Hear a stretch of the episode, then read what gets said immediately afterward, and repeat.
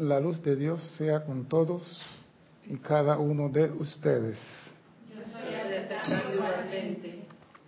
Mi nombre es César Landecho y vamos a continuar nuestra serie Tu responsabilidad por el uso de la vida con un tema que tiene que ver cómo usamos realmente la vida.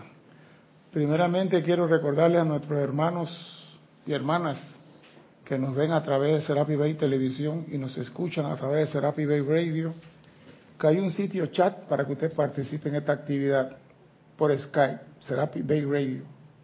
Haga su pregunta comentario si tienen a bien. Estamos transmitiendo en Canal 4 y en la radio no tenemos problema, gracias a Dios. A veces lo tenemos con la televisión, pero vamos mejorando. Yo quería tocar el tema de la película del domingo Whiplash donde la mayoría de los que estábamos en el teatro, no digo todo, digo la mayoría, vieron al demonio en el profesor Fletcher. Todos dijeron que no confiaban en él, la mayoría dijeron que era cruel, que era abusivo, que era y llene usted el espacio.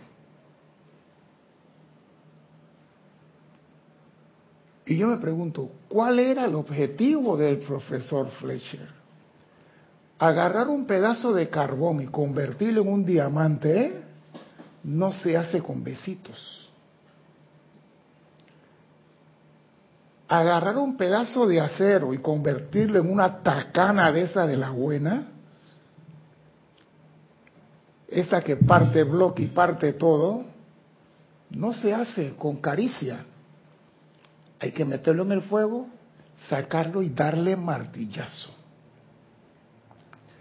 Pero las personas que no comprenden la forma de enseñanza ven en el, profesor Fletcher el demonio negro. No, yo digo el demonio negro, el demonio. Ven el demonio negro. Y yo quiero traer a colación que en la escuela realmente de la vida hay tres grandes salones. El salón del amor, el salón de los iluminados y el salón del sacrificio. Son tres salones. Y los alumnos entran de ahí dependiendo de lo que quieren. El que entra en el salón del amor sale como un profesional si comprende la esencia del amor. El que entra en la escuela del amor sale como un profesional si entiende la esencia del amor. El que no entiende la esencia del amor y está en esa escuela sale como un profesional mediocre.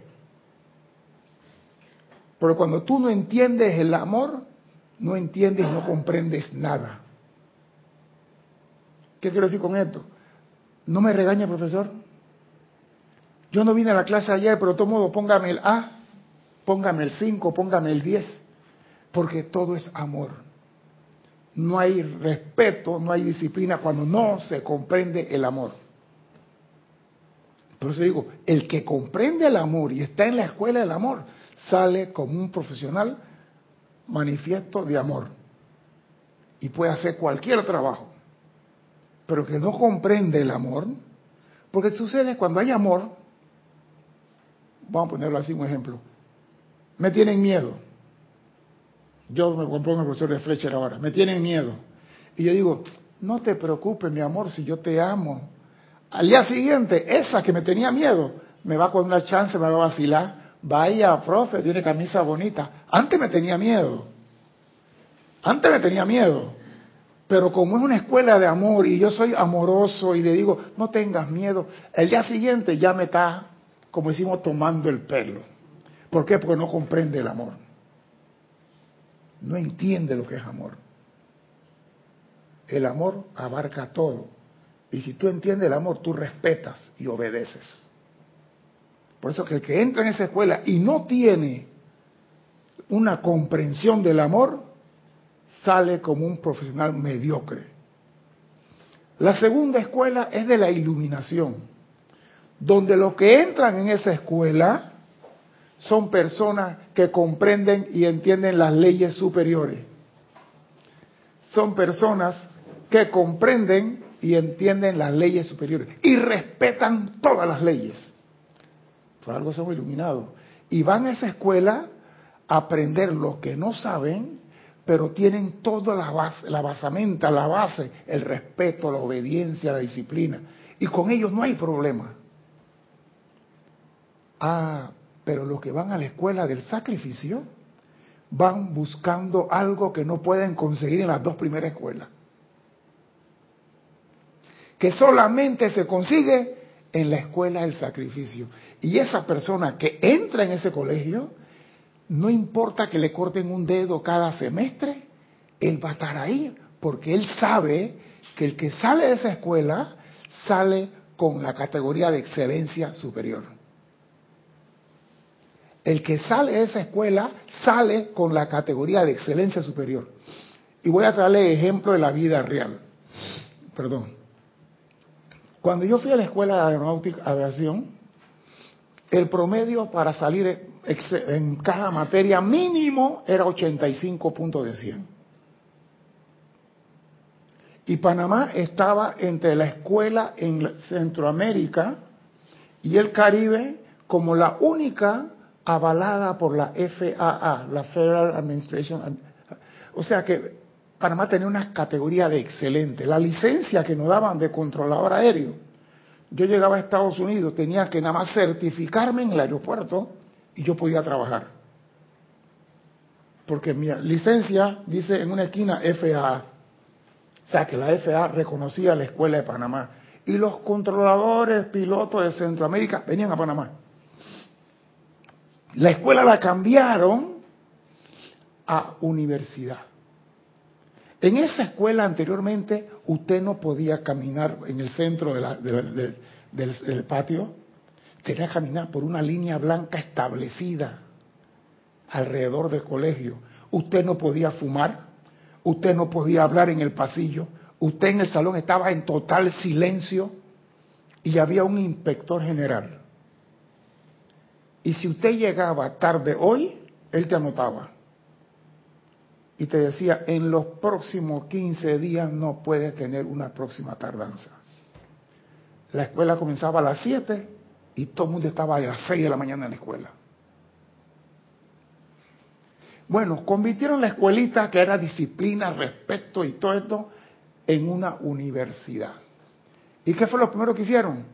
Quitaron todas las normas que existía. Usted podía fumar en la escuela porque es una universidad, podía caminar por donde le daba la gana, podía hacer lo que quería. Y bajaron la nota para tener desde 85 a 70.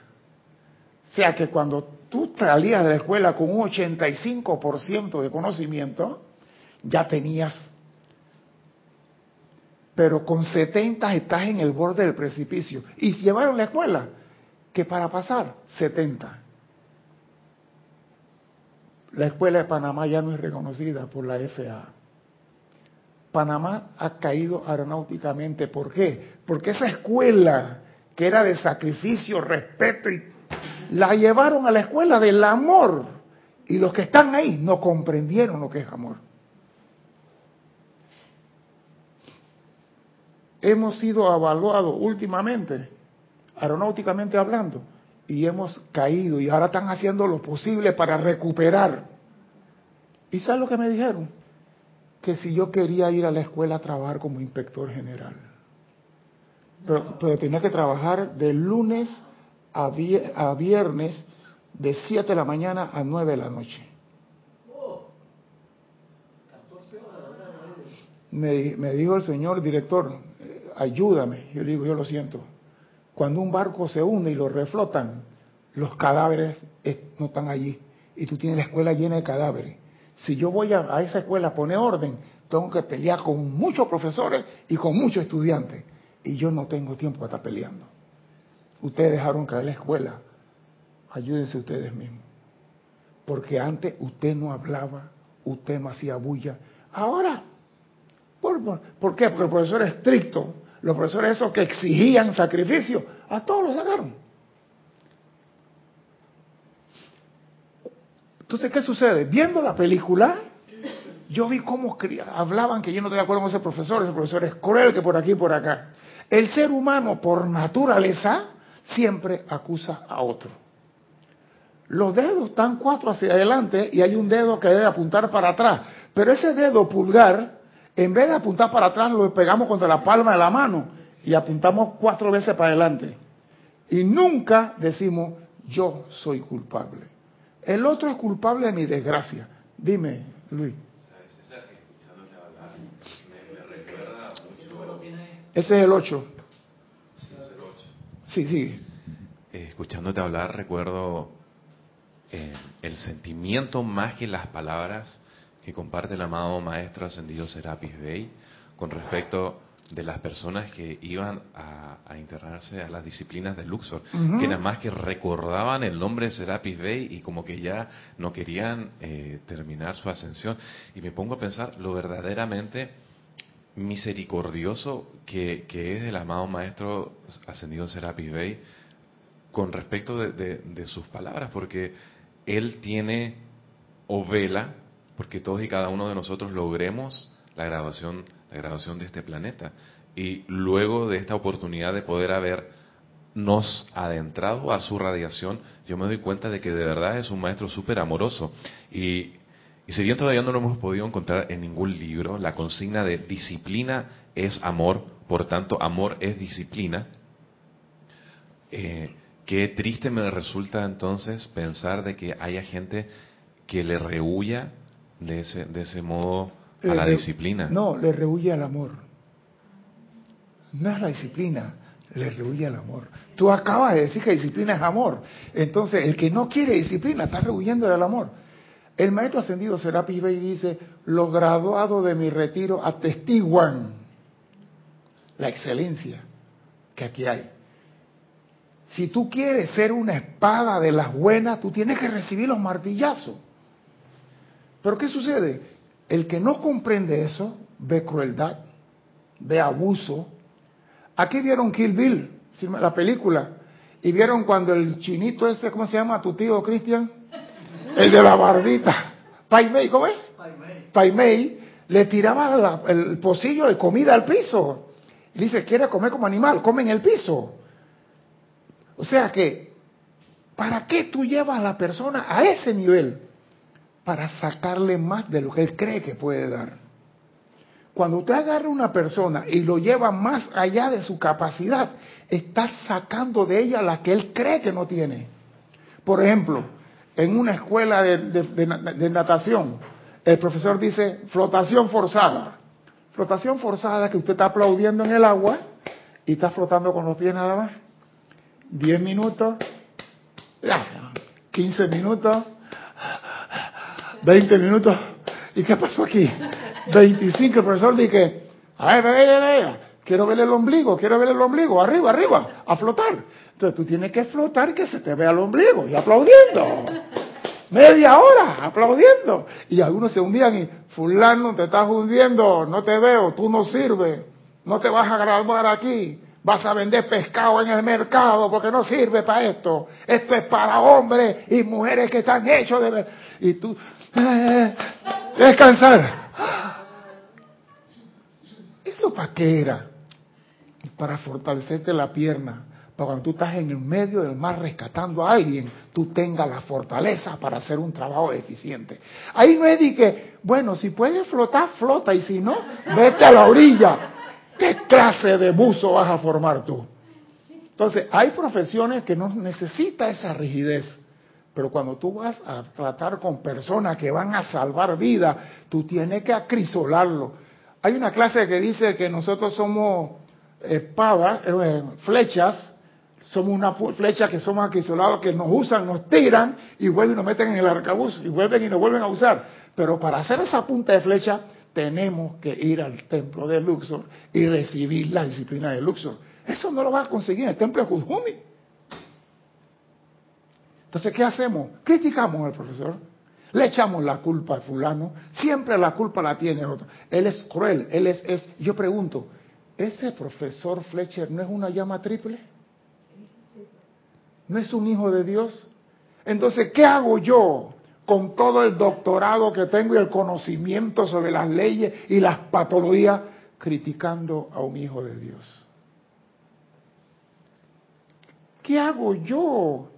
No, porque él podía decir al muchacho, está sangrando, para. No, porque él quería sacar algo mejor que él. ¿Vas a decir algo? Usa el micrófono. Lo, lo mejor, todo lo mejor. Exacto. Porque ni uno, a veces, ni uno mismo sabe de todo su potencial. Es que no lo sabes. No, pues. Así como tú no ves tu defecto, tampoco ves tu potencial. Y tu potencial lo ve otro. Otro, mire, yo me acuerdo, y lo voy a, ya lo he dicho varias veces, yo me acuerdo que estábamos formando unos muchachos en una provincia y me dice un sargento, oiga jefe, este muchacho no sirve. ¿Y por qué no sirve? No, no, no, no puede marchar, no puede hacer esto, no puede hacer el otro. Y digo, él no puede o tú no sabes enseñarle. Yo digo, pon el muchacho a marchar. Y el muchacho marchaba con la mano así. Y yo le digo al muchacho, ¿tú tienes toalla aquí? Dice, sí señor, vaya y busque dos toallas. Fue corriendo a la barraca y regresó con la toalla y se la amarré aquí. Había una construcción y unos bloques de cemento de 8 pulgadas. Y le metí un bloque aquí y un bloque acá. Hijo, quiero verte marchando ahora. Y me vas a llevar la mano de aquí, aquí al ombligo y baja con los bloques. Y los bloques aquí aguantados por la toalla. Y al rato vi que bajó los bracitos así. Yo digo, siga moviendo el brazo. Y al rato yo siga moviendo el brazo. Después le quité los bloques y le dije, ahora quiero que marche de la misma forma, como si tuviera el bloque. Y empezó a marchar bien. Y le dije al sargento, déjamelo a mí que yo me encargo de él. Y le dije, te voy a hacer mejor que todos los que están allá. Así que lo comencé a observar. Lo mandé al curso de paracaidismo, lo mandé al curso de enfermero, lo mandé al curso de comunicación, lo mandé al curso de rana, lo mandé a todos los cursos que yo había hecho. Y cuando vean al muchachito, dicen, wow, ¿sabe dónde está él? Jefe de los buzos de Petroterminal en Chiriquí. Él renunció, ¿eh? Sí, por fuera me están pagando 2.500 dólares por mes. Yo que voy a hacer ganando 700. Él se fue. Pero ¿por qué llegó ahí? Porque lo le decía, te quiero ver flotando, te quiero ver aplaudiendo. Y voy a comer. Y te cambió de regreso, te quiero ver allí. Y me iba a comer. Y él nunca paró, nunca salió, que estaba comiendo y viéndolo. Donde él viera parpadear una vez, yo lo, lo suelto. Él persistió. Y yo decía, voy a llevarlo más allá. Lo puse a nadar desde la isla de Bastimento a la isla Colón dos veces, y di vuelta. Busquen el mapa. Yo en el bote con el fusil ahí, nada, nada. Cuando él vino a la escuela rana, ¿sabes que me dijeron? ¿Para qué lo mandaste para acá? Hubieras pedido nada más el diploma, coño. Ya lo estaba hecho. Ahí está el hombre. Y todo el mundo, vas a matar al hijo ajeno. Lo tienes ahí, que corre, que.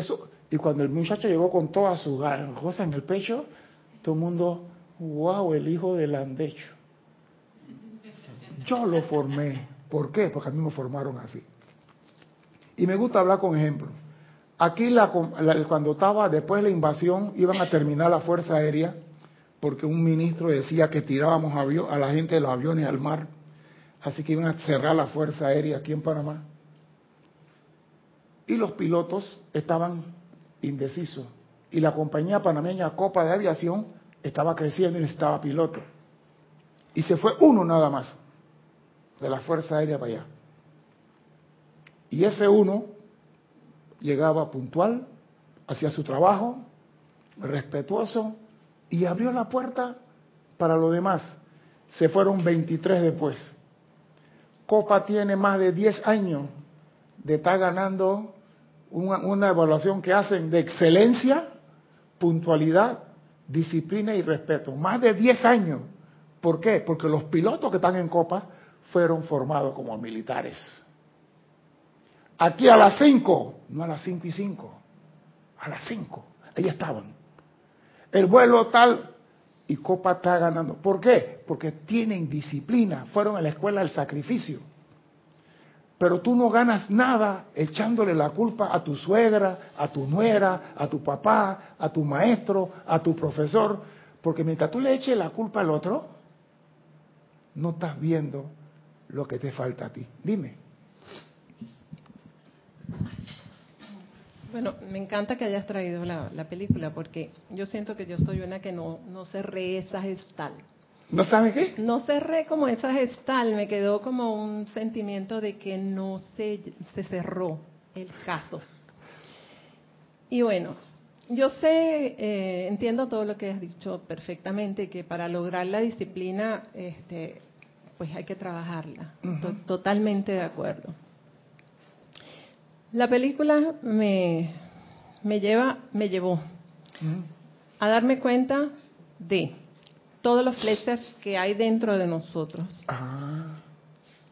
Y, hay, lo más importante, no es porque obviamente los hay, más o menos en algunos. Ese no es el asunto. El asunto es identificarlo. Es decir, estoy actuando como un Fletcher o no. Hay gente que no lo identifica nunca. Ya va, que no he terminado. Sí, pero digo, es que tengo, quiero hacer un puntito ahí.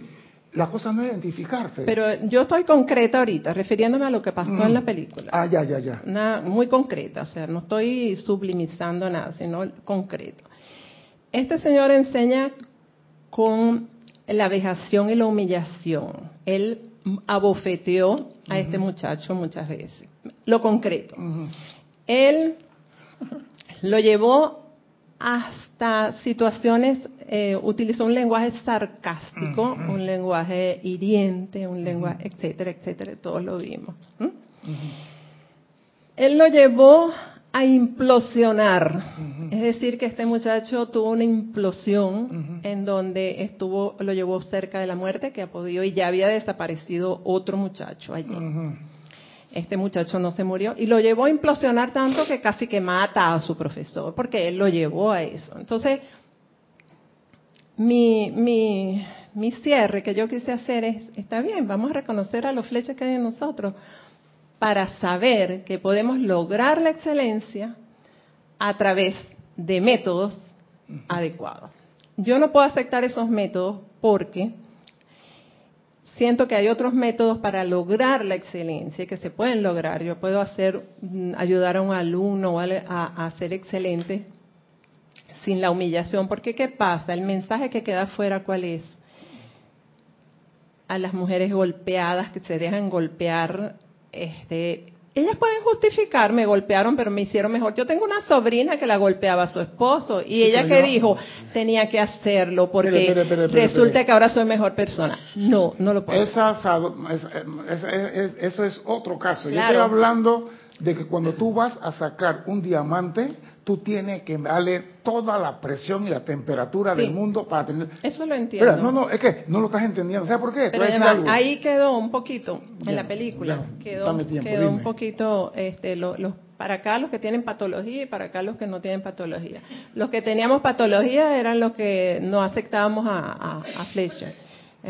No es que no así lo tenemos, tenemos a nuestro Fletcher adentro. Bien. Escucha esto. Pero quería decir eso porque en la película me quedó yo sé eh, sabor eh. y tiene que volver a ver. ¿Qué sucede?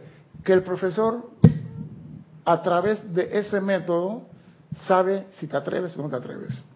Si el profesor, mire, el profesor te lleva a ti al nivel X, tú dices humillación, yo te voy a decir algo. En un campo de entrenamiento militar, no, espérese, espérese, déjeme terminarte. digo, eso viene de allí, la formación del instructor viene de allá. Tú no puedes decirle a un instructor militar o que venga con una formación férrea, como una, en la escuela de, judo de, Cristian, donde, Cristian, ¿qué pasa en tu escuela de judo, de aikido? ¿Qué es lo que pasa? Cachetean todos los días. Todos los días, todos los días. ¿Para qué? Para, y él tiene que quedarse tranquilo. ¿Sabe por qué? Porque están llevándole autocontrol. Un soldado que le digan, tu madre es una ramera y él sale de la fila a golpear a ese hombre, quitó el escudo protector de todo el pelotón y todos murieron. Entonces, te dicen a ti todas esas cosas para cuando te la digan en la calle, no te altere ni te saque de tu paz. O sea que todo tiene una razón de ser, pero usted no la comprende, porque usted no está para esa escuela. Usted puede que esté para la escuela de, los iluminados, que entiende y no tiene que ir a la escuela del sacrificio. Tan sencillo como eso. La gente, cuando tú estás listo, la escuela está ahí. Tú llegas a la escuela y el profesor aparece. Ahora, si tú dices, yo quiero ser el mejor de lo mejor, vete. Tú quieres ser comando de fuerzas especiales de los SEALs, vete a la escuela. O sea que hay escuela para cada uno. Lo que sucede es que queremos que todas las escuelas sean de alita de mariposa y no se puede. Porque siempre le echamos la culpa. Yo encontré en este libro, que no es un maestro ascendido, pero da unas clases espectaculares. Tony de Melo dice,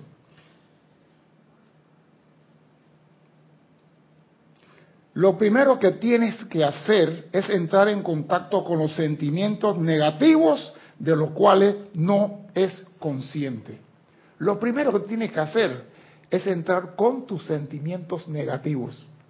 Sí, porque él, él, él. ¿Por qué generas tú ese sentimiento negativo? ¿Qué te lo produce a ti? Algo en ti está produciendo ese sentimiento negativo hacia, hacia el profesor, hacia tu marido, hacia tu suegra, tu nuera, tu yerno. Alguien está produciendo eso en ti. Muchas personas tienen sentimientos negativos sin saberlos. Ah, no, la patología que sentimientos negativos, quiera o no, lo tiene. Y el sentimiento negativo, por lo general, te lleva a criticar, condenar, juzgar y asesinar a otra persona. Muchas personas están deprimidas y no saben que están deprimidas. No sabemos. Vemos lo demás, pero no sabemos lo nuestro. Solamente cuando entran en contacto con la alegría comprenden hasta qué punto estaban deprimidos. Oído, una persona deprimida no sabe que está deprimido hasta que entra en contacto con la alegría. Una persona que está pobre no sabe que es pobre hasta que entra con la riqueza. Entonces, oh, yo era pobre, pero en este mundo nadie es pobre. La pobreza es de aquí, porque tú puedes tener miles de millones y sigues siendo un pobre infeliz. ¿Perdón? No se puede tratar un cáncer que no ha sido detectado. Ustedes tienen sentimientos que no conocen, por ende, no pueden trabajarlo. Entonces, ¿cómo se te puede ayudar? Atacando tus sentimientos. Haciendo que flores, que aflore. Y tú te das cuenta, yo dije eso. Yo, eh, yo, no, si lo tienes adentro y no te has dado cuenta. ¿Y quién te saca eso? Tu instructor, sea metafísico, médico, doctor, enfermera, lo que sea, te lo saca. Porque tú no lo sabes. Usted no puede liberarse del gorgojo en su granja si no sabe que existen. Lo primero que necesita es tener conciencia de sus sentimientos negativos. Yo pregunto aquí, ¿alguno de ustedes tiene conciencia de sus sentimientos negativos? ¿Seguro, Isabel? Entonces, Isabel, si tiene sentimiento negativo, ¿por qué siempre se sale la crítica? Entonces, contéstame la pregunta. Soy Fletcher. Si tiene, no tiene sentimiento negativo, ¿por qué se sale la crítica?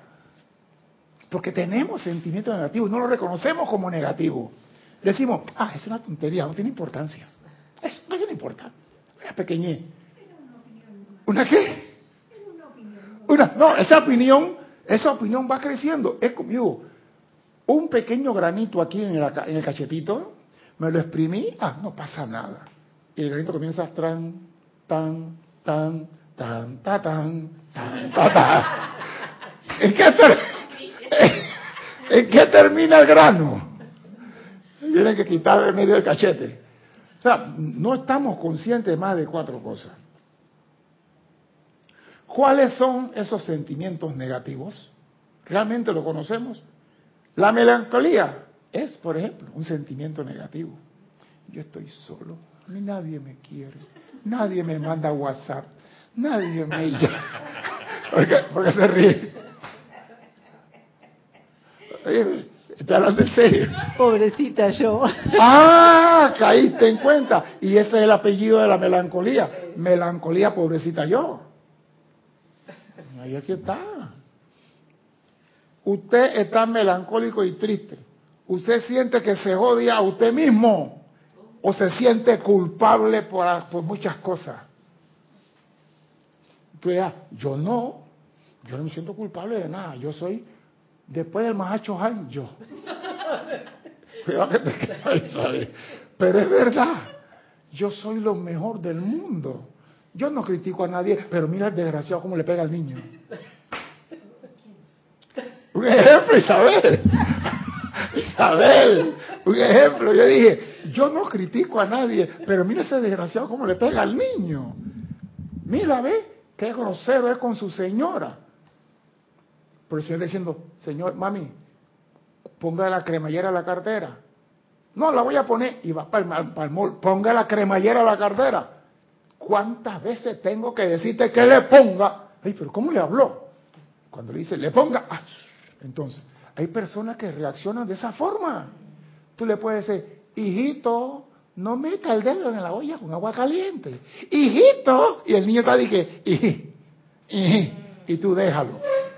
Y tengo la correa acá porque le voy a dar premio para meter el dedo.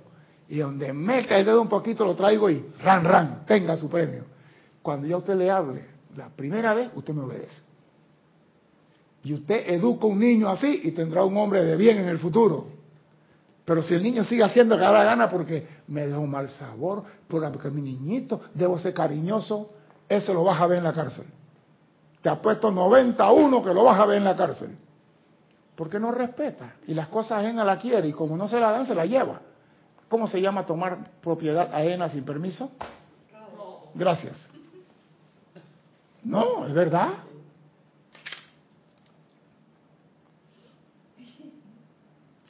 ¿A usted le parece que la vida no tiene ninguna finalidad, que no tiene sentido? Usted se siente herido, está nervioso y tenso. El primer paso es ponerse en contacto con esos sentimientos. Y eso es lo que nunca hacemos. El sentimiento sale cuando le da la gana, se va de paseo, cuando quiere regresa, toca la puerta si quiere, si no la patea y entra. Nosotros no tenemos control sobre el sentimiento negativo. Se dispara. Ese profesor es un desgraciado. Sabrá Dios si lo paró una yegua, porque ¿cómo trata a la gente? ¿Usted cree que un ser humano se expone a eso nada más por el sufrimiento? ¿Tú quieres algo? Todos los grandes maestros dicen, tú quieres algo, yo lo tengo. Gánatelo. No te lo voy a regalar. La escuela de regalo, vete a buscar a la Madre María, y, y, esos son peores, porque tienen una varilla debajo de la cama. La Madre María no es tan blanda nada. Y todo el mundo, la Madre María es bien jodida, ¿dónde está? Yo la conozco, bien jodida que César, es que hasta ese chiquito que no te obedece de primera está buscando esa disciplina. Es que lo está pidiendo. Lo mismo que el alumno que encuentra el profesor fuerte. yo veo que los padres le pegaban a sus hijos. Yo nunca le pegué a los hijos míos. Y eso que soy bastante Fletcher. Nunca le pegó a un hijo mío. Yo le decía, la mamá tenía una visita Vamos a decir que la puerta es esa, y acá estaba la recámara de ellos, y yo los miraba a los tres, y miraba para la puerta acá de la niña, y la puerta del varoncito, y los miraba a los tres, y miraba para la puerta de ella, y la mamá hablando con la visita, y yo nada más los miraba a los tres, y miraba, yo no le decía, váyame a su cuarto, los miraba, y miraba para el cuarto del muchacho, y la mamá y ellos con los oídos parados como un elefante ahí en la conversación, y yo nada más mirándolo cuando se iba a la visita, yo le digo, ¿ustedes no entienden español? Ustedes no entienden español. ¿Qué significa esto? Y miraba para la puerta. ¿Qué significa, papá? Que la próxima vez que yo mire esa bendita puerta, cada uno busca su, su nido de una vez. La visita para su mamá, no para ustedes. Más nunca se lo tuve que decir. Apenas la visita, ¡uh! es más, aprovechaban la visita para irse para la calle. Me di cuenta que era el momento de agarrar la bicicleta y irse a pasear. Y yo, ¿dónde están? Se fueron. Yo no los mandé a pasear a ustedes. Yo di para los cuartos. pero lo eduqué mirando. Y como yo tomaba cerveza en aquel entonces, yo miraba a la más grande, que era la consentida, y miraba a la nevera. Ella corría y era cerveza. Ella entendía. Yo, "Mm, ¿por qué te cigarrillo? Eh, ah, bien. Yo no le hablaba. ¿Por qué? Porque la eduqué.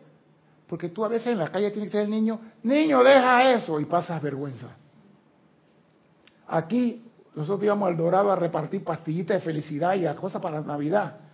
Y Cristian, creo que estabas ahí una vez que una señora entró a un almacén con una niña y la niña quería una muñeca y la mamá no tenía para comprar la muñeca. Hubiera visto el martes carnaval que la niña le formó a la mamá en el almacén. Y yo que, era yo que soy tan bueno, crucé y estaba la niña en el piso gritando. Le pegué un grito. Saltó más, ra- más alto que un canguro. Y dije, me para esa vaina aquí. Se agarró la mamá. Y no te quiero llorar aquí. Mamá dijo que no y es no. Y le dije, señora, a usted le falta braga para mandar a su hija. Le falta lo que una madre le sobra. Porque mi mamá me decía, "Me, César, no toques eso. Y esa era una ley cósmica. Por favor. Cuando mi mamá decía, César, ¿qué estás tocando ahí? No, el niño me prestó el carro, devuélveselo. Pero me lo... Eso era todo. Ya. Así fui educado yo. Dile a un niñito hoy en día, fulano, deja eso. ¿eh? Fulano, no hacen caso. Y nosotros no estamos viendo esos sentimientos negativos creciendo en nuestros niñitos queridos y amados. Segundo paso. El segundo paso para ser feliz es comprender que el sentimiento está en ustedes y no en la realidad que tienen alrededor. El sentimiento negativo está en ustedes y no lo que está ocurriendo al- alrededor. Siempre le echamos la culpa al otro. Isabel fue la que me dañó el carro a mí. Le presté la llave y le echó, en vez de gasolina, le echó fue azúcar. Un ejemplo, Isabela, un ejemplo. Un ejemplo, no se ponga brava conmigo. no, siempre la culpa la tiene otro. El sentimiento está en ti, no en otro, no en tu esposo, tu nuera, tu mamá, tu doctor, tu jefe, tu... No, el sentimiento está en ti.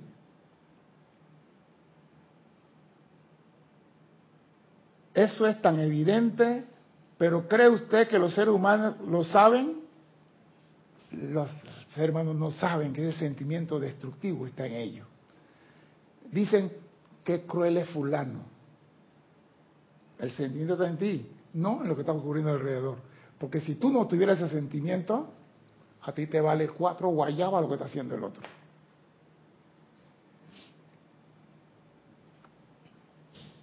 Créame, dice el Señor, tienen doctorado y son rectores de universidades, pero no han comprendido esto, que el sentimiento está dentro de ellos. Por eso que los doctores salen a la patología, que el examen no sé qué, que lo evalúo, que el cerebro, que la pituitaria, que el órgano tal, y comienzan a hablar sin saber que el sentimiento que está emanando no lo produce que está afuera, ellos lo tienen adentro. En la escuela no me enseñaron a vivir, me enseñaron todo lo demás. Tengo una educación muy buena, tardé años en superarla. En la escuela, ejemplo. Tengo una educación muy buena, tardé años en superarla, porque la escuela no nos enseñan a vivir. ¿Qué es lo que nos enseñan en la escuela para si saben? ¿Qué nos enseñan en la escuela hoy en día? No.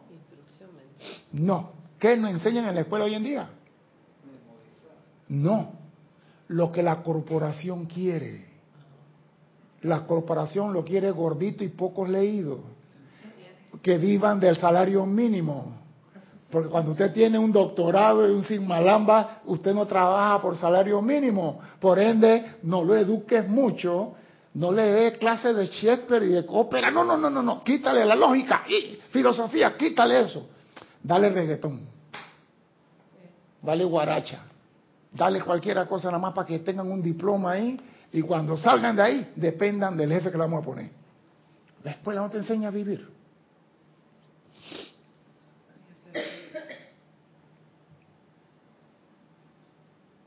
Los sentimientos negativos están en ustedes, no en la realidad. Entonces dejen de tratar de cambiar la realidad. Eso es una locura. Tratamos de cambiar al esposo. Yo me casé con él. Él va al hipódromo todos los fines de semana. Pero me voy a casar con él, pero lo voy a cambiar. A partir de ahora, él no va más al hipódromo. Y el hombre trabaja lunes, martes, miércoles, jueves, viernes, sábado, mediodía, en la tarde se va al hipódromo a ver los caballos correr, a unos reales, unos dólares ahí. El domingo se va al mediodía al hipódromo. Y cuando viene el hipódromo la lleva al cine, la lleva al baile, pero ella no quiere que vaya al hipódromo. Ella lo quiere cambiar. O al revés. Como al revés. Que tú vas al casino y yo no quiero que tú vayas al casino. ¡Ah! Gracias. Yo estoy hablando de ser humano. Todos tenemos esa característica. La espiritualidad trata eso, de desaprender, desaprender toda la basura que le enseñaron a uno en el colegio. No te enseñan nada. Yo me acuerdo que antes no había calculadora, no había teléfono consumadora y usted va a sacar una ecuación, use la parte de arriba. Ahora los muchachos hacen examen con un iPad. Ah, no, que aquí tengo la sumadora científica. Y yo me pregunto, ¿Einstein tuvo iPad y sumadora científica? Curie, papá, premio Nobel, hija, dos veces premio Nobel, tuvieron sumadora científica, usaron el cerebro. Entonces la sociedad nos vende todo eso para que seamos más brutos trabajando por salario mínimo. Eso es lo que quieren.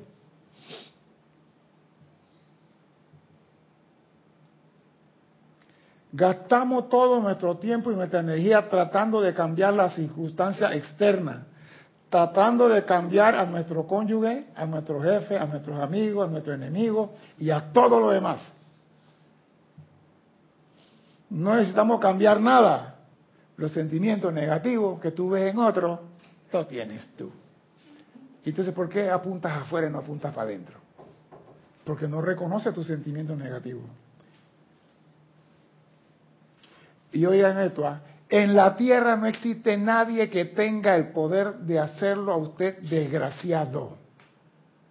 En la tierra no existe nadie que tenga el poder de hacerlo a usted desgraciado. No importa cómo te trate, si tú tienes tu conciencia elevada y estás por encima de todo, diga lo que usted quiera.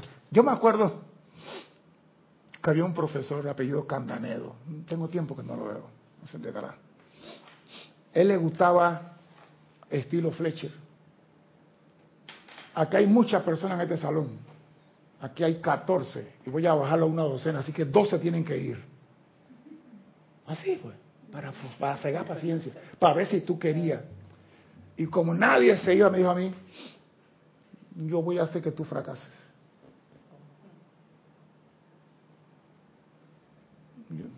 que yo fracase te metiste con el, burro más bruto que hay en la tierra.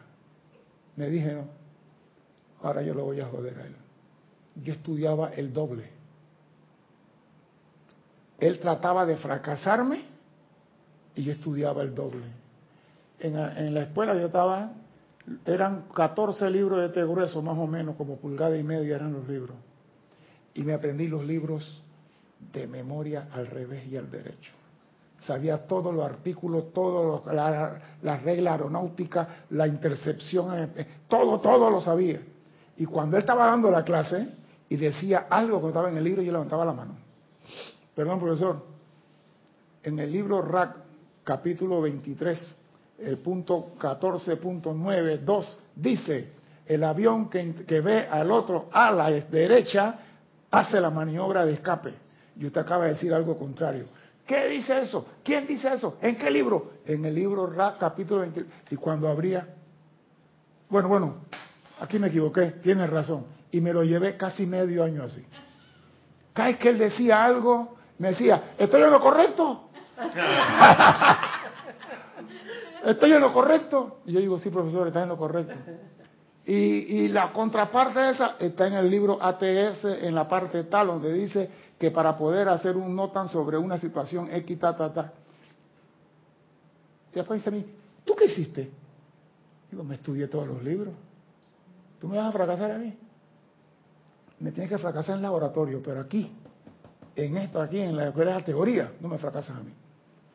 ¿Por qué? Porque yo quería estar en la escuela de aviación. Yo quería estar en una torre de control diciendo, aerolínea cubana 275, autorizado rodaje pista 34, viento calmo, altímetro 2996, notifique listo para despegar. Copa 566, manténgase al lado de pista, aeronave en final corto. Eso yo digo, ¿y eso? Porque era un mundo aparte. Y yo digo, epa, yo quiero estar ahí. Que fue fácil la escuela, no fue fácil. Había que estudiar hasta las 2 de la mañana, levantarse a las 5, bañarse, correr para la escuela, batalla a las 6. Por dos años. No me gradué. Y ese grupo de personas que se graduaron todavía están trabajando. Y dice el profesor Urriola, que se llama Robinson Urriola, dice, la mejor y última promoción fue la del año de ustedes. De ahí comenzó, baja la nota, baja esto. Cuando tú tienes algo de excelencia, nunca por amor a Dios baje una milésima de esa excelencia. Porque donde la baja se cae el, el castillo de naipes. Harvard exige, Juilliard exige, todas las grandes universidades tienen normas y exigen, y no bajan. Pero nosotros, como somos puro amor, tenemos la tendencia de, ay pobrecita, mira, vamos a ayudar. Eso es lo peor que puede haber. Nadie es pobrecito. Todo el mundo tiene capacidad si quiere. Estoy de acuerdo. ¿Ah? Acuerdo, por cierto. En la tierra no hay ningún acontecimiento que tenga el poder de alterarlo o herirlos. Ningún acontecimiento, condición, situación o persona que pueda lastimarlos. Nadie le dijo esto. Le dijeron lo contrario. Si te miró mal, te está lastimando. Si te habló fuerte, te está ofendiendo. Si no te saluda, te lastima. Nadie te puede ofender. Nadie te puede lastimar. Entonces, ¿por qué nos sentimos ofendidos? Me pregunto, pues. Dime, ahí está el micrófono. Ese, ahí está enfrente de ti, ese mismo. Jala.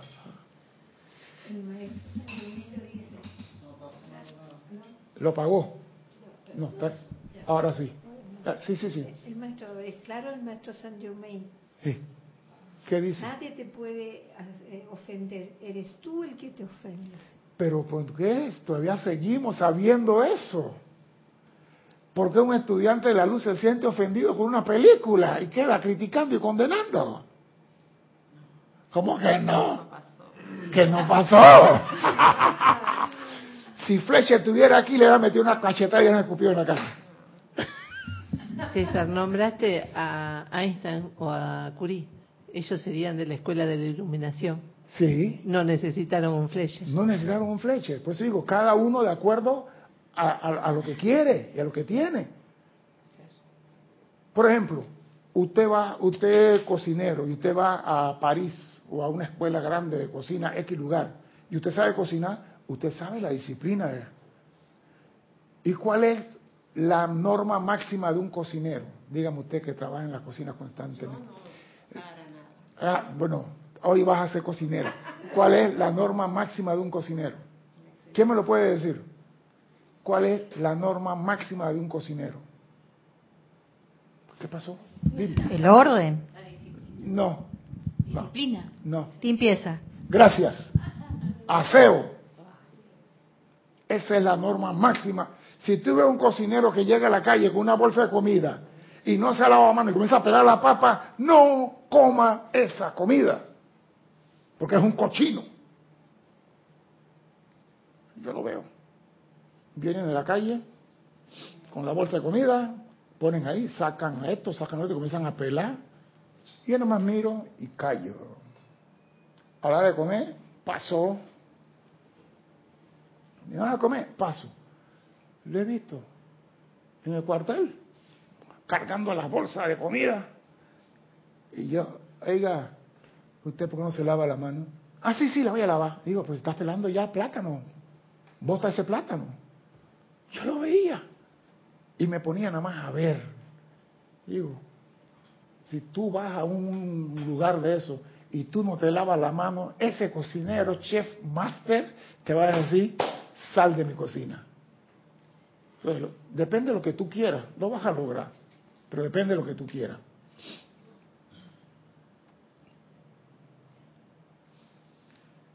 Nadie le dijo esto, le dijeron lo contrario. Por eso está en el enredo en que se encuentra. Por eso está dormido. Nadie le ha dicho esto, pero es evidente. Supongamos que la lluvia cae, vamos supongamos que la lluvia acaba con un paseo campestre. ¿Quién se siente negativo? ¿La lluvia o usted? Tú vas para un paseo, no vamos para el campo y se manda un aguacero como el delante y se dañó el paseo. ¿Quién se siente negativo, usted o la lluvia? La lluvia cae, esa es su razón de ser. Allá no le importa si tú estás de paseo o no. Pero ¿quién es el que se siente mal? O peor, vamos para la playa, pues. Cuando se levanta la mañana, un cielo azul, eso que dan en Panamá. Y sacas todos los implementos para la playa. Y cuando llegas a la playa, dice el aguacero, bendiciones. Y no puedes meterte al mar. ¿Quién se siente triste? ¿Usted o la lluvia? La tristeza está en usted, dime.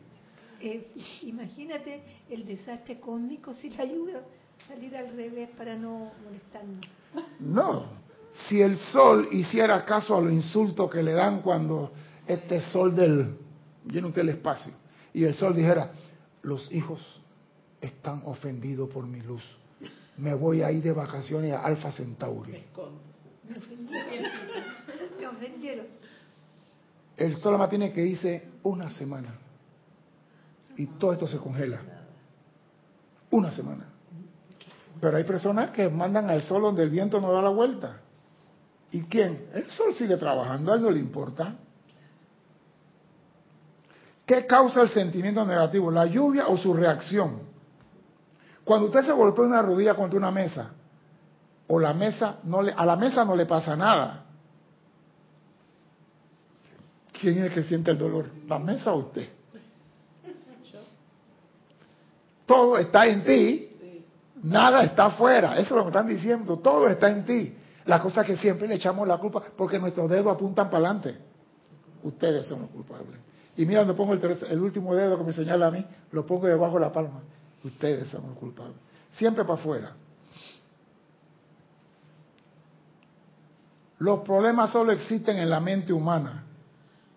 Podríamos añadir en la mente humana estúpida y dormida. Está en el libro y usted quiero que lo lea porque me digan que es palabra mía, que estoy diciendo cosas raras. ¿Qué dice aquí? El dolor está, lea ahí, el dolor está, Podríamos añadir en la mente humana estúpida y dormida. Oh. ahí está, no es mi palabra. Porque a veces César es cruel, decimos a la gente estúpida. Aquí está. ¿Viste que no soy yo? Nadie ha dicho, nadie ha No, dicho que eres pero, cruel, pero nadie. este señor en la clase dijo gente estúpida y dormida. Me, me sentí ofendido. Hay que aclarar las cosas, no quiero que me ponga una demanda mañana. No, pero es verdad. El estúpido está dormido. No comprende la ley de la vida. La realidad no es problemática si los seres humanos si los seres humanos también desaparecen de este planeta, la vida continuaría, la naturaleza seguiría con toda su belleza y toda su violencia. ¿Dónde estaría el problema? No habría ningún problema. Usted creó el problema, usted es el problema, usted se identificó con el yo mi mío y ese es el problema. El sentimiento está en usted y no en lo que te rodea. Digo, Tony Melo está clarito, vi. Nosotros, si aprendemos esto, podemos pasar por encima de cualquier cosa. ¿Por, por qué me siento así? Oye la palabra, ¿por qué me siento así echándole la culpa al otro si yo me estoy sintiendo? ¿Por qué me siento así? ¿Por qué lo que está haciendo él me molesta a mí? ¿Será que miré demasiado o vi demasiado? ¿Cuál es la cosa? ¿Cuál es la palabra clave aquí? ¿Cuál es la palabra clave? ¿Mirar demasiado o ver demasiado? O mejor dicho, ¿cuál es la diferencia entre mirar y ver? No Mirar demasiado. Mirar demasiado. Porque le puse demasiada atención. No, mirar no es demasiado. No, está equivocado. Miren la lámina de la presencia. Y no veo nada. Están mirando la lámina y no están enfocando nada. Ahora vean al hombre. Enfocan su atención. Los maestros dicen, lo que tú ves en tu hermano, posiblemente hay algo de eso en ti. Lo que ves, no lo que miras. Porque al ver, pones tu atención. Y donde está tu atención, en eso tú te conviertes. Entonces la diferencia entre mirar y ver es grandísima para el que está en la enseñanza. No dicen, mira a tu santo crístico. ¿Cómo te dicen? Ve a, ve a su presencia, ve a la llama expandirse. No te dicen, mira la llama. Atención, atención con esa palabra. El estudiante cuando ve, enfoca y pone su atención. Cuando mira al bosque, está mirando. ¿Y qué estás, qué estás viendo? Nada. Porque está mirando el todo. Pero cuando algo se mueve y hace así, es un láser. Su atención está en lo que se movió.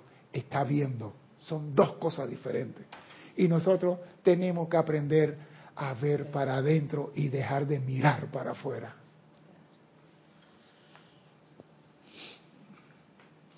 Nunca se identifique con dicho sentimiento. Este sentimiento no tiene nada que ver con el yo. No te identifique con el sentimiento negativo. No defina su ser esencial en función a su sentimiento. No diga, yo estoy deprimido. Y la gente, ¿cómo está? Ay, estoy mal. ¿Qué tiene? Me dejó mi novio. Por favor, si esa es una liberación. ¿No vieron que la muchacha se liberó del idiota de Andrew? Yo quiero estudiar, yo no te quiero aquí, tú me estás estorbando. La muchacha se liberó de él y cuando se dio cuenta que necesitaba el sentimiento, leyeron, llegaste tarde. Ya, ese fue el bolero para él, llegaste tarde. Sí, cuando alguien te deja a ti es una liberación. Si alguien aquí ha vivido eso últimamente, le pido disculpas, no es mi problema. Usted se está definiendo en función a su sentimiento y esa es su ilusión, ese es su error. Saque de usted sentimiento de condenación y crítica a lo demás. Y si eso te viene como con un erupto, córtalo de una vez. ¿Y por qué tú vas a salir? Tú no sales de aquí. No permita que de ti salga nada, porque usted es un estudiante de la luz. Y cuando sale de usted un sentimiento discordante, chiquitito, cuando ese viene de vuelta, viene del tamaño del planeta. Porque usted no es igual al hombre de la calle que dice idiota.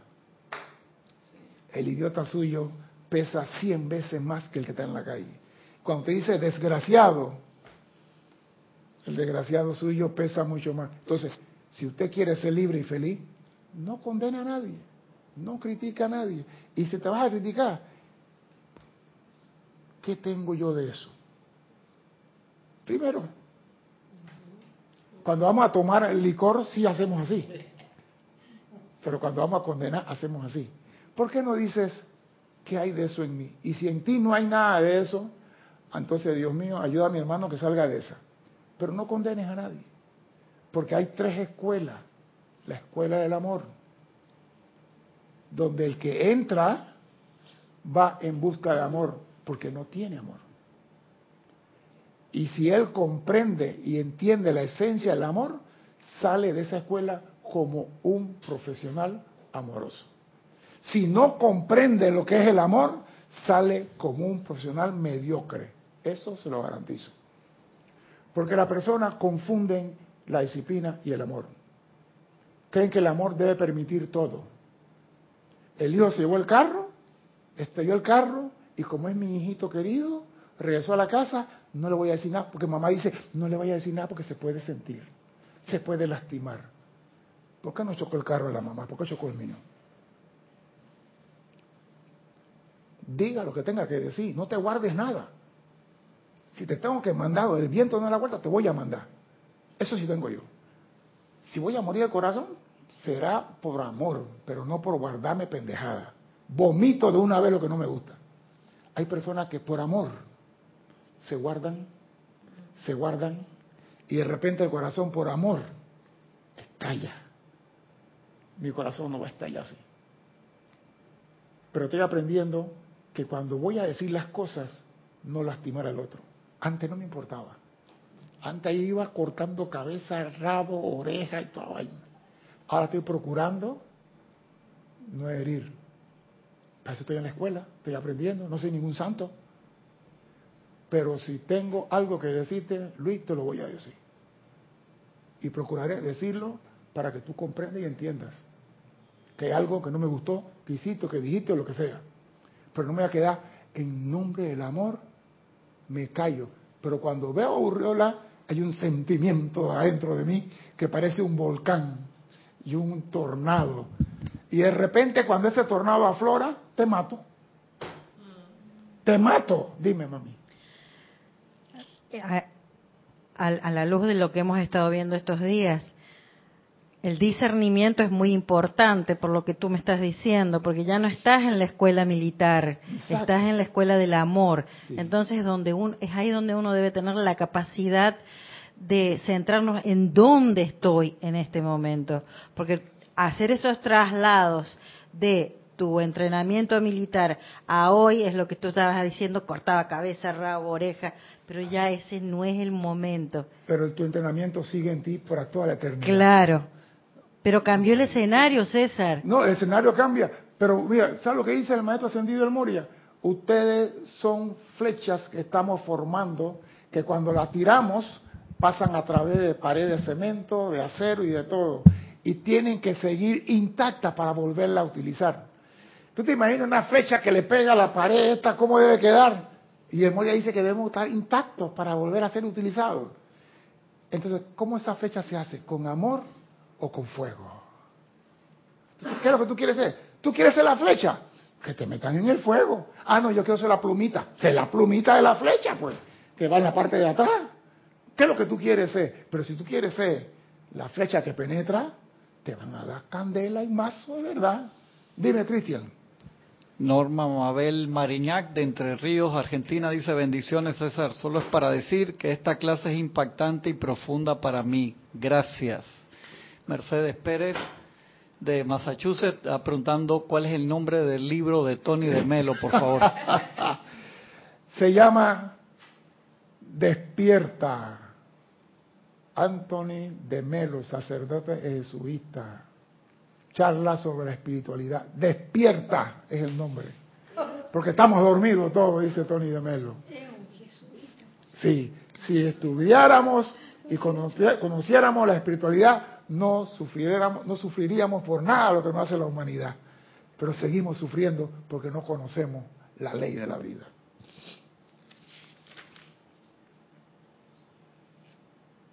Siempre andamos diciendo, yo quiero ser parte de, yo quiero formar parte de la familia, yo quiero ser, escuchen esto, usted no necesita pertenecer a nadie o a nada o a ningún grupo, ni siquiera necesita estar enamorado. ¿Quién dijo que lo necesita? Lo que necesita es ser libre, lo que necesita es amar, eso es, esa es su naturaleza.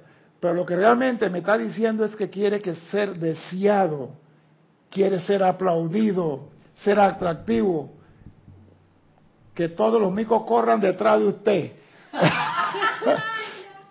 ¿Y qué mentira? Ese es Tony de Melo. Queremos ser parte del grupo, ¿para qué? Para decir, yo soy parte del club Unión. Ah, no, yo quiero estar enamorado. Yo tengo mi novio. Tú puedes ser feliz sin nada de esto. Tú no necesitas nada de esto. Porque si no soy feliz, no puedo vivir. Qué mentira. Una vez una muchacha me dijo a mí que si ella terminaba la relación con, su, con el amigo, ella se iba a tirar el puente de las Américas. Puente de las Américas es uno, el primero que hicieron grande aquí en Panamá, que tiene que ser 35 años ya ese puente, ya, ya está viejo. 35, 40 y algo de años. Y se separaron. Y yo la vi después. Y le dije, mentirosa. Tú eres una mentirosa. ¿Sabes por qué tú me dices eso? ¿Estás viva todavía? Y yo, esa era César. Tú nos dijiste a todos que si tú te dejabas con Marito, te ibas a tirar el puente de las Américas. Y tiene año y medio, estás separado de Marito y tú estás caminando en la tierra. ¿Tú qué haces aquí? Le dije, no eres mujer de palabra, no eres de fiar. Me devolvió el mar. No, porque a veces, no, Cristian, lo que pasa es que cuando estamos en la situación hacemos promesa y decimos y decimos, Maestro San Germán, si tú me dejas encarnar, yo voy a expandir la llama violeta y yo voy a transmutar. Y cuando llegamos acá, yo dije eso. No importa, tú no tienes que hacer nada, tú lo tienes que ser feliz y vivir feliz. Que nada te turbe, que nada te espante. Pero nosotros parecemos chiquillos que cualquier cosita me espanta. Me mandaron un email, ya va a comenzar la tercera guerra mundial. Yo digo, ya comenzó hace rato. En tu intestino ya comenzó, le dije yo. Se me que va a comenzar la tercera, que ya los submarinos están llegando y que van a atacar y que Corea y que Japón y que Rusia y que China se van a meter en la fiesta y que se van a unir. Están inventando. Y yo digo, ¿por qué están decretando eso? Por miedo. Por miedo. ¿Por qué no eres feliz? Pero es miedo inducido. ¿Conducido por quién? Inducido a las masas. No. Mire, yo soy la persona que, por ejemplo, me mandan un chat. Dios te ama. Si tú amas a Dios, mándale esto a 50 personas, yo lo borro. Que inducido ni que ocho cuartos. Yo no necesito mandar 50 mensajes para que Dios me siga amando a mí.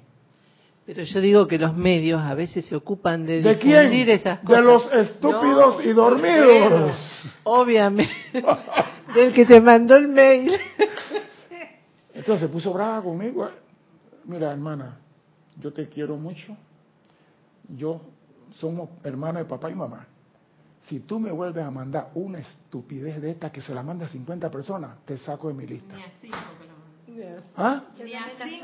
mandé. Es que a ninguno. Si tú me mandas algo a mí y me dice esto es para ti y a mí me gusta, yo se lo mando a Cristian. Cristian, mira, me gustó esto. ¿Qué te parece? Pero donde dice reenvíeselo, delete. Cadenas solo de oro. ¡Epa! Y la de Marta Silvio. Son las cadenas. No, digo, aprendamos que el sentimiento no está afuera. El sentimiento no está en lo que está sucediendo. El sentimiento está en nosotros. Si nosotros controlamos el sentimiento, seremos dueños del mundo. Y podemos ir a donde sea y nada nos va a hacer sufrir. Pero si nosotros, algo de afuera, tiene el poder de hacerme sufrir, estoy estúpidamente dormido. Mi nombre es César Landecho. Gracias por la oportunidad de servir y espero contar con su asistencia el próximo martes a las 17.30 hora de Panamá. Hasta entonces, sean felices. Muchas gracias. Gracias.